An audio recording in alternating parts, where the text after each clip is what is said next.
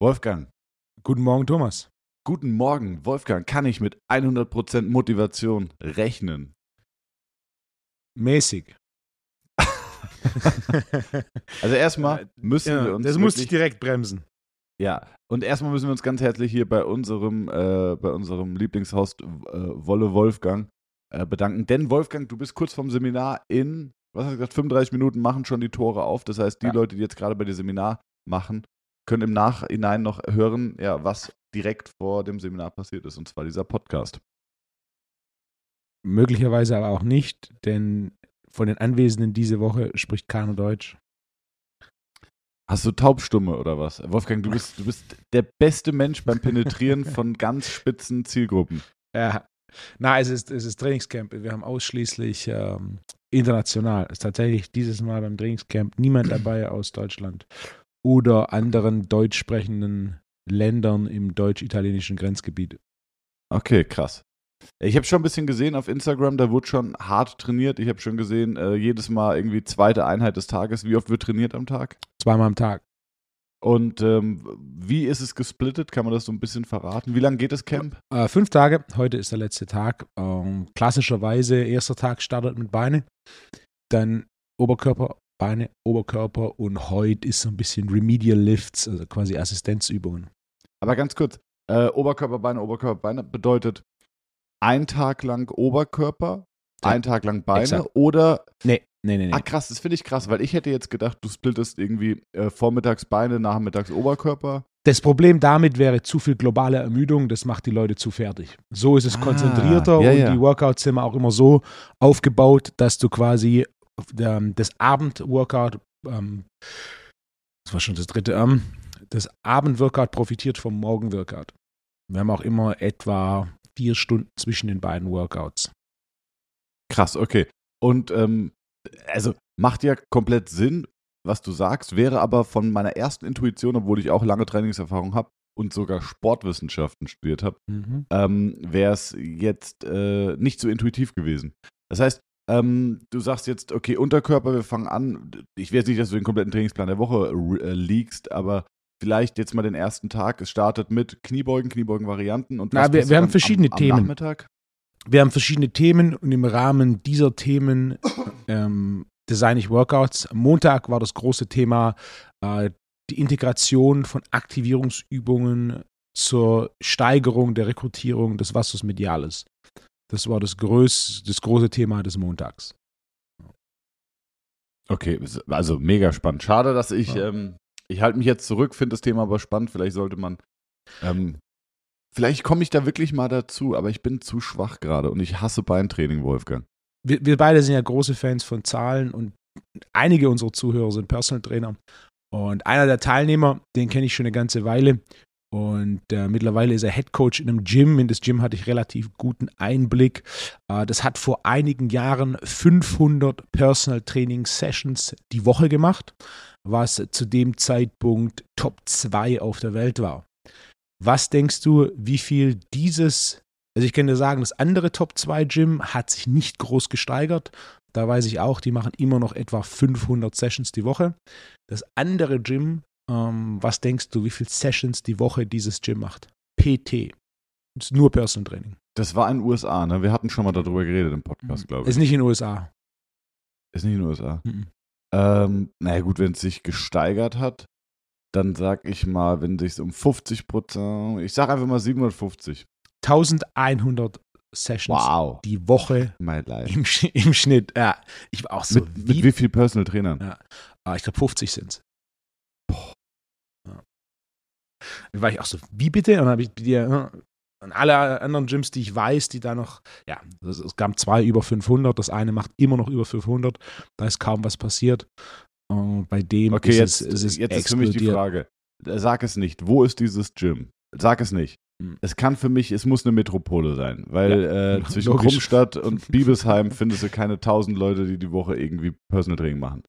Also würde ich sagen, London wäre möglich. Ich würde sagen, vielleicht Vancouver, weil du sagst ja, USA ist es nicht. Ähm, Was ist der, der, der Markt auf der Welt mit dem größten Wachstumspotenzial von Fitness? Kannst du die Frage konkretisieren oder umstellen? Was meinst du? Was Hm, möchtest also, du wissen? Welcher Markt auf der Welt Ja. hat das größte Potenzial für Wachstum im Fitnessbereich? Großes Potenzial bedeutet immer, dass da wenig passiert ist. Ah. Gleichzeitig jedoch ähm, die Grundlage, also kulturell und äh, finanziell da ist, um in sowas zu investieren. Are we talking äh, China, Asien? Genau, Asien. Also Ja. in Chi- China zentral und dann passiert ja um China rum noch ein Ja, bisschen ja, was. Asien Hongkong, safe. Singapur. Ja. Und da ist es, da ist das Gym? Willst nicht Ach, wissen, was die die Stunde äh, nehmen? Doch, will ich schon wissen. Sag doch nicht, ich will das nicht wissen, das interessiert mich sehr. Es beginnt bei 200 Dollar die Stunde. nicht dein Ernst. Oh, so wenn es umrechnest auf US-Dollar. Wahnsinn. Da war mein, meine zweite Frage war, wie oft putzen die Pustkräfte die Umkleiden? Und hast du eine Antwort bekommen? Ja, aber, äh, dreimal am Tag. war ihm nicht klar, das ist so, das ist außerhalb seines, also Ah, ja, äh, okay. Gym-Management macht jemand anders, aber definitiv mehrfach am Tag. Wahnsinn. Wolfgang, können wir da nicht mal auf Tournee gehen? Willst du das? Ja, also würde ich mich auf jeden Fall, würde ich mir auf jeden Fall mal angucken. Finde ich schon, Aber- finde ich schon mega spannend. Ich habe ja wirklich in vielen Ländern Seminare gegeben, äh, aber das ist ein Kapitel, das ich so für mich abgeschlossen habe vor vier Jahren. Wieso? Na, das ist, ich sehe für mich, ja, alle, alles hat seine Zeit, alles hat sein äh, MHD. Äh, Reisen für Seminare ist, das ist ein Kapitel, das für mich abgeschlossen ist. Also ich habe im Endeffekt kurz vor Covid das massiv reduziert und mit Covid ist es dann auf fast null gegangen. Ähm, dieses Jahr war es nur Amsterdam, letztes Jahr war es nur Amsterdam, nächstes Jahr wird es nur Amsterdam. Amsterdam gibt es jetzt auch mittlerweile, steht fest, 20. 21. April. Advanced Neurochemistry and Program Design ist das große Thema, zwei Tage. Jetzt Das musst du doch sagen, Wolfgang, da muss mit, muss ich mich doch mit reinplanen. Ich, ich sag's gerade, vor, vor zwei Tagen wurde das festgelegt. Ah, Okay. Ja. Ja. also für mich, ich war ja auch äh, Österreich. Österreich kam sensationell an, hatten 50 Teilnehmer und ähm, die Nachfrage nach weiteren Seminaren in Österreich war groß und ich muss sagen, ich verstehe es. Es ist irgendwie ist es deutlich anstrengender, als es bei sich selbst daheim zu machen. Wo man jetzt sagen kann, warum? Es ist ja eigentlich, du pennst in einem Hotel, du gehst früh schlafen, du ernährst dich gut. Ähm, vielleicht ist die Organisation sogar vor Ort schon äh, abgegeben, aber irgendwas macht es echt anstrengend. Also, Es ist interessant, es hat seinen Charme, aber es ist natürlich auch immer so, die weitesten Sachen, die ich gemacht habe, waren Hawaii, Sao Paulo, Melbourne, Sydney, Macau, Hongkong. Das ist halt auch immer so ein bisschen Weg. Ja. ja. Es war großartig, also ich habe die Zeit genossen und es ist, es ist immer gut zu erkennen, äh, wann, wann dieser Benefit sinkt, sodass man sowas beendet, bevor die Begeisterung für die Sache Ja. sinkt. Also, also gibt im Endeffekt ist ja eine Frage von Evolution und Weiterentwicklung und auch wenn ich das, ich glaube um die 30, 30 Länder international habe ich Seminare gegeben in zehn Jahren. Ich habe 2010 damit angefangen, international Seminare zu geben. Damit waren es exakt zehn Jahre, die ich international Seminare gegeben habe, teilweise sogar äh, recht viele pro Jahr. Äh, teilweise waren es schon so kleine Seminartouren. Und entsprechend war dann für mich so ein Kapitel. Es kostet natürlich auch relativ viel Zeit. ich finde, es kost, kostet vor allem auch Energie. Ja. Also diese, diese, ähm, ich bin jetzt kein Esoteriker und, und äh, aber das kennen bestimmt auch alle Therapeuten und auch Personal Trainer aus ihrem Arbeitsalltag, wenn du, wenn du Menschen hast, die du motivierst, ähm, äh, ja, oder die du auch so ein bisschen, denen du einfach versuchst, positive Energie mitzugeben, dann nimmst du die von dir. Und wie gesagt, kein Esoteriker, aber du kommst irgendwann an den Punkt, wo du energetisch leer bist.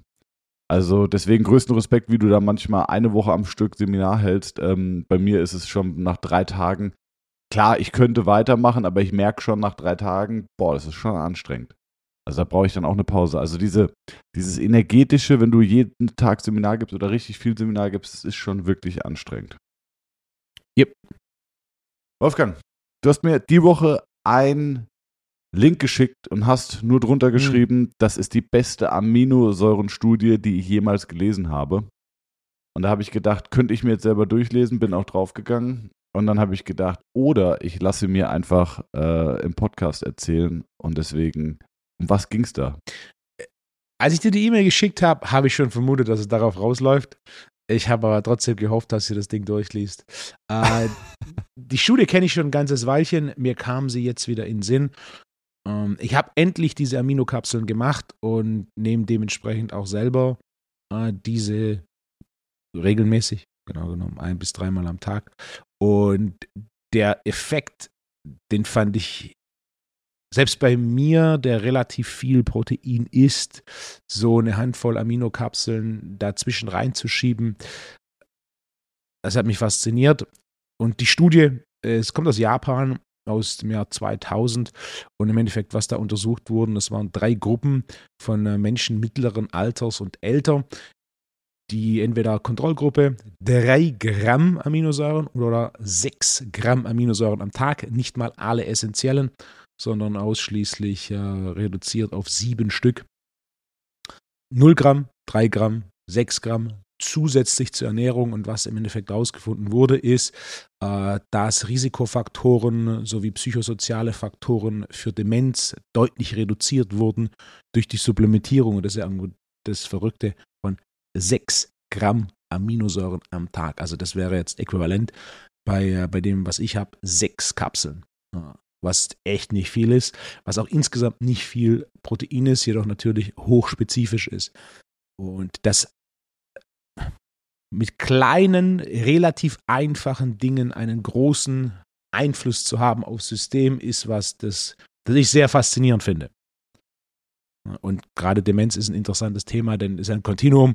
Äh, ganz rechts haben wir Demenz, aber was uns ja in erster Linie interessiert, ist von der Mitte ganz nach links zu kommen. Ja, ja. Das heißt, wie ja. optimiere ich kognitive Leistungsfähigkeit und natürlich dann auch psychosoziale Faktoren, weil dann im Großen und Ganzen zusammengefasst werden kann als äh, geistiges Wohlbefinden.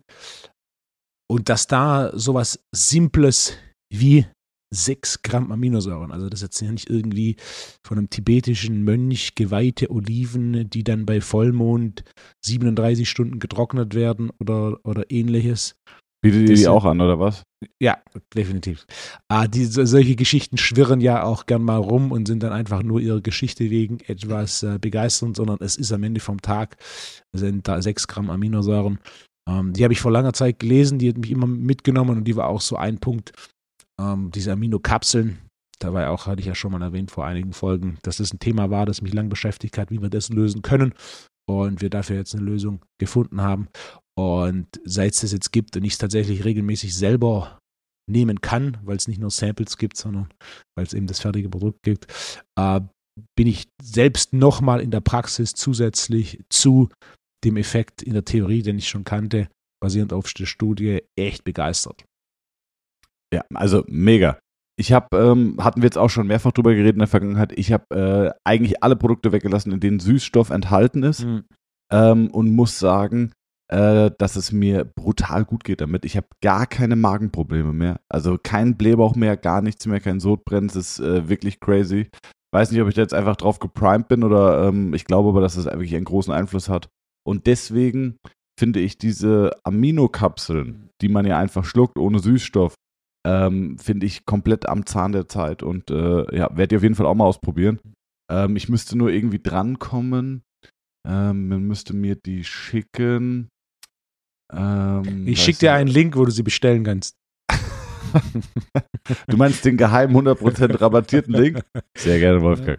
Und, äh, nee, und äh, deswegen finde ich das wirklich sehr, sehr gut und wirklich am Zahn der Zeit, weil ich glaube, ähm, äh, nach dieser ganzen, also Supplements, wie lange gibt es Supplements, Wolfgang? Und ich sage jetzt nicht, äh, hm. weiß ich nicht, äh, ähm, Vitamin irgendwas, was die Ärzte früher verschrieben haben, sondern was würdest du sagen, wie lange gibt es Supplements im breiten Mainstream? Sportsupplements hatten ihren äh, zehn Jahre. Nee, nee, länger, länger, Anfang der 90er. Ja, stimmt. Also ich pumpe ja schon seit 15 Jahren und da gab es schon immer ja. Proteinpulver. Stimmt, okay, ja. Anfang der 90er war Kreatin, so Kreatin-Proteinpulver, so das erste große Thema. Dann das erste Mal, dass es ein bisschen out of the box war, war Ende der 90er mit dem ZMA. Äh, Zink, Magnesium, Vitamin B6, was übrigens damals gelauncht wurde von Victor Conti, wenn den vielleicht noch jemand kennt. Victor Conti war der hinter Balco Labs, was äh, zum damaligen Zeitpunkt der größte Dopingskandal in der Geschichte ist. Ähm, und ab da wurde es dann, es dann deutlich mehr im breiten Sport angekommen und ich würde sagen, in den letzten Jahren ist das Thema Nahrungsergänzung auch definitiv in der, in der Bevölkerung angekommen. Also selbst jemand, ja bitte, sag. Na, selbst jemand, der keinen Sport macht, äh, hat ja mittlerweile schon ein bisschen Verständnis für gerade das Vitamin, Vitamin D-Thema. Oh, das ist auch ein Punkt. Das muss ich auf jeden Fall auch jetzt wieder anfangen. Ähm, ja, musst du mir auf jeden Fall nochmal, äh, ich schicke dir gleich eine WhatsApp. Vitamin D und auch diese Magnesiumkapseln, die will ich auf jeden Fall jetzt nochmal nehmen. Vitamin D bin ich wirklich gut durch den Winter letztes Jahr gekommen, obwohl ich ja, ähm, Depression ist ein viel zu großes Wort, aber so, so, ja, ich sag mal so Winterverstimmungen, die habe ich schon seitdem ich 15 bin. Weiß ich, dass wenn der Winter lang ist, dass ich irgendwie so Verstimmungen bekomme und ähm, das bekomme ich immer, aber es war letztes Jahr wirklich, wirklich, wirklich gut und das lag, glaube ich, echt daran, dass ich einfach jeden Tag äh, Vitamin D supplementiert habe. Und ich supplementiere echt wenig, also Magnesium, Vitamin D aktuell. Äh, Multi? Vitamin D. Ah, wenig. Wenig. Macht es. Ähm, was wollte ich sagen? Was ich, was ich gerade sehe oder was ich häufiger sehe aus der Praxis. Kreatin, muss man ja sagen, ist vielleicht eins der best erforschtesten Supplements, die es gibt. Yep. Das ist ein körpereigener Stoff, 0,0 äh, bedenklich oder problematisch, aber aus der Praxis heraus sehe ich ganz häufig Patienten mit gereiztem Dickdarm, äh, Blinddarm, mit gereiztem Blinddarm. Ich weiß nicht, ob wir da schon mal drüber geredet haben, so explizit. Und ähm, das kommt aus der Erfahrung heraus, weil ich klapper dann immer ab, woher kommt es. Ähm, für uns Therapeuten ist zum Beispiel wichtig, herauszufinden, ist der Dickdarm systemisch überlastet. Das heißt zum Beispiel äh, durch das Nervensystem. Ähm, da haben wir verschiedene Nervensystemtests, die wir auch in den Advanced-Seminaren äh, besprechen und durchgehen.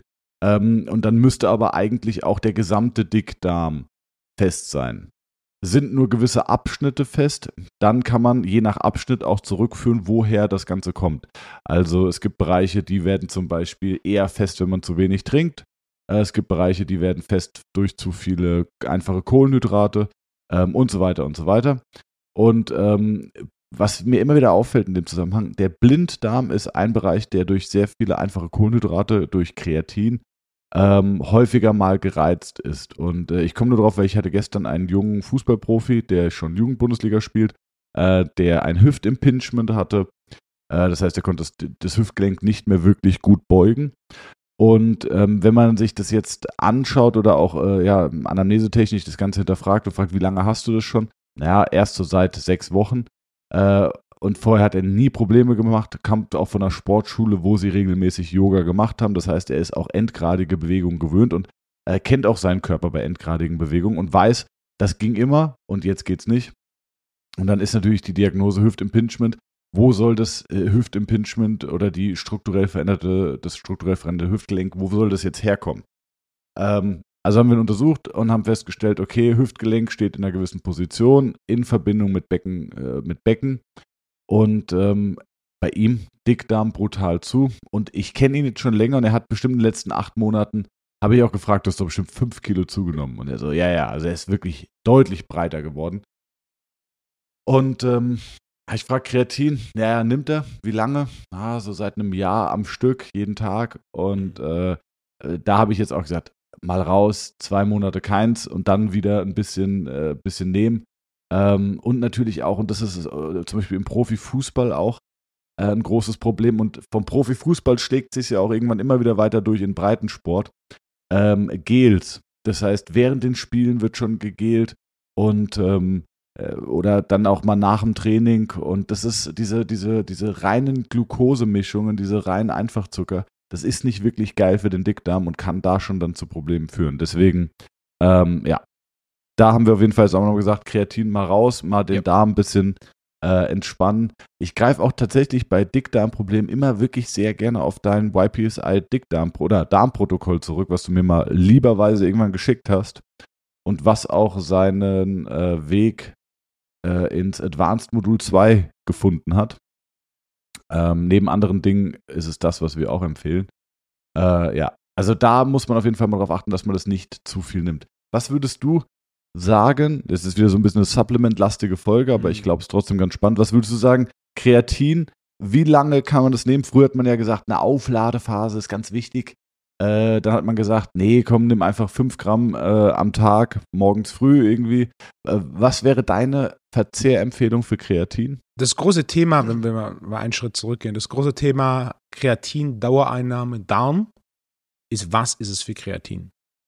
Denn wo das Kreatin produziert wird, spielt eine große Rolle, was die Reinheit angeht. Und wenn das Kreatin, sagen wir, soll man es nennen, wenn das Kreatin von einem einfachen Supplement-Hersteller ist, dann ist die Wahrscheinlichkeit, dass dieses Kreatin aus China kommt, sehr hoch. Äh, Produkte aus China sind dafür bekannt, nicht die höchste Reinheit zu haben. Und was das Problem mit dem Darm verursacht, ist nicht das Kreatin selbst, sondern ist quasi Verunreinigung. Und Ah, okay, da ist okay. Kreatin eben dafür bekannt, dass es einige, eines der Produkte ist, die am anfälligsten sind für Verunreinigungen. Der logische Grund dafür ist, weil so viel produziert wird und dementsprechend, es gibt eine hohe Nachfrage, es wird viel produziert und der Preiskampf ist recht groß.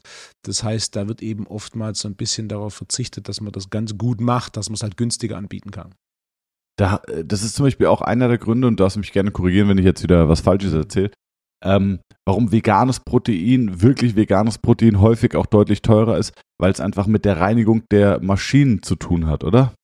Ähm, weil da immer die Gefahr besteht, dass da irgendwo noch ähm, von den Ja. vorher produzierten Whey-Proteinen oder so, ähm, das heißt, wenn du ein veganes Protein produzierst und dann müsste der Hersteller theoretisch alles perfekt reinigen und das wäre wohl deutlich teurer. Oder ist nur ein Argument für den Hersteller, um die Preise höher zu machen. Es ist teurer, wird aber in vielen Ländern nicht so gemacht. Es sollte eigentlich immer gemacht werden.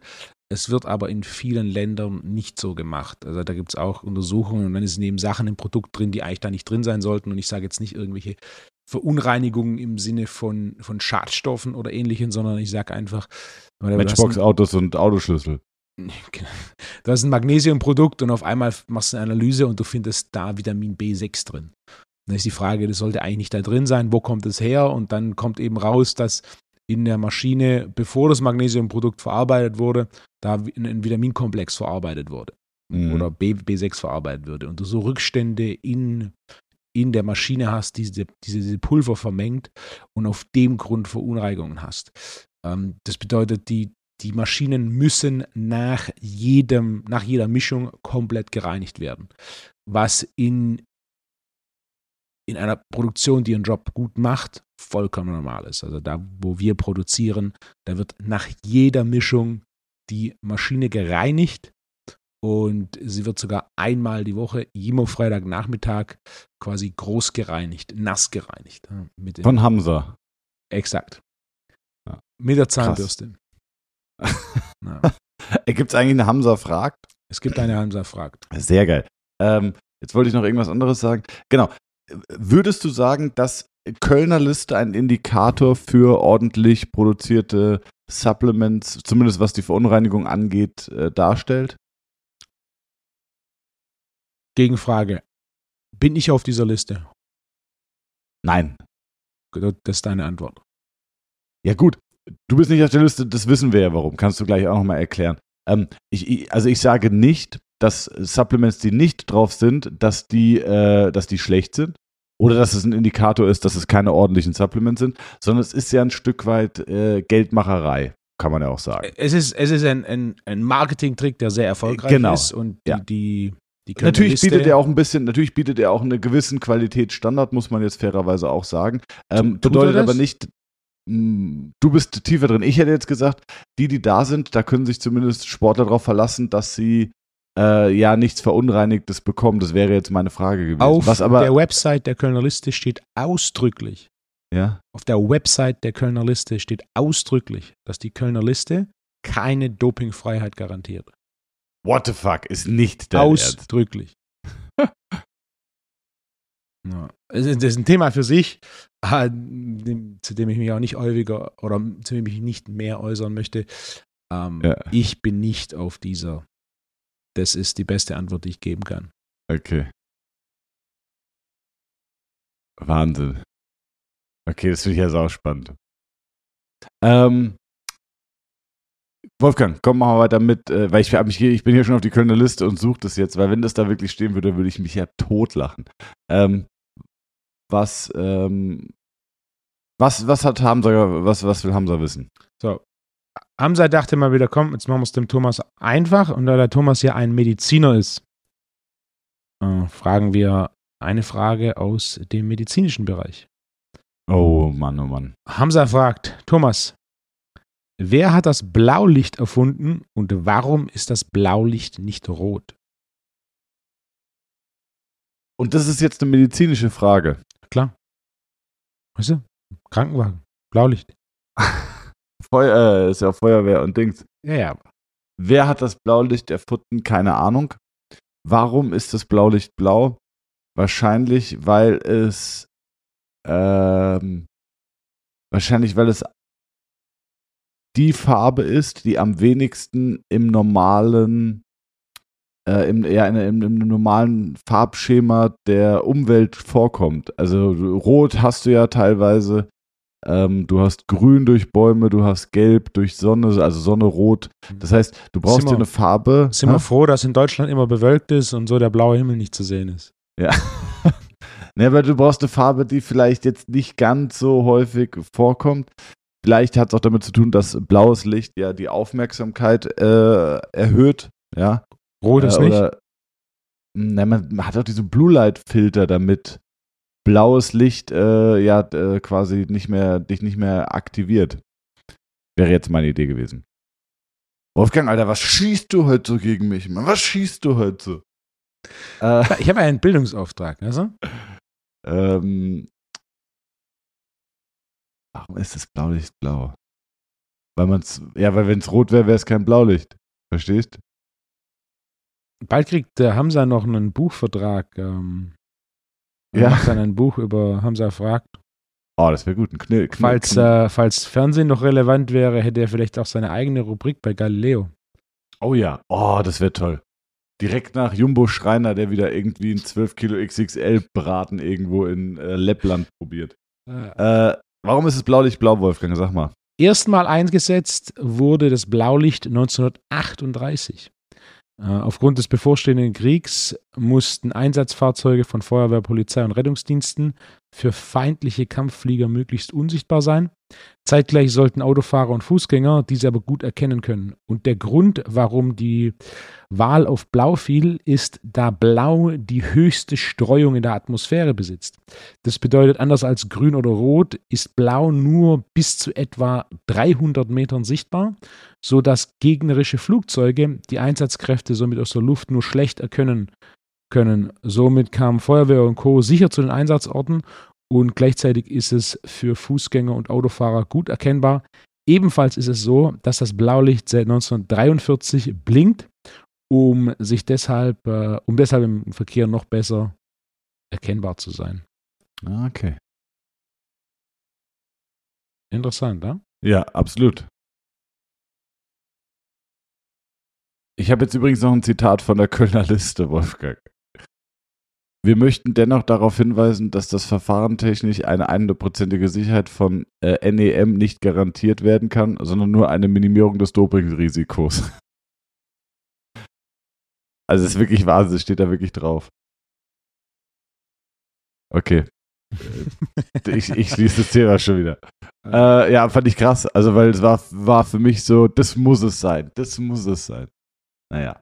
Okay, ähm, Wolfgang, eine Frage, die wir noch hatten, die wir vielleicht noch mal ganz kurz durchgehen könnten. Und zwar Schulterdrücken trotz starker Protraktion im Schultergürtel, Wolfgang.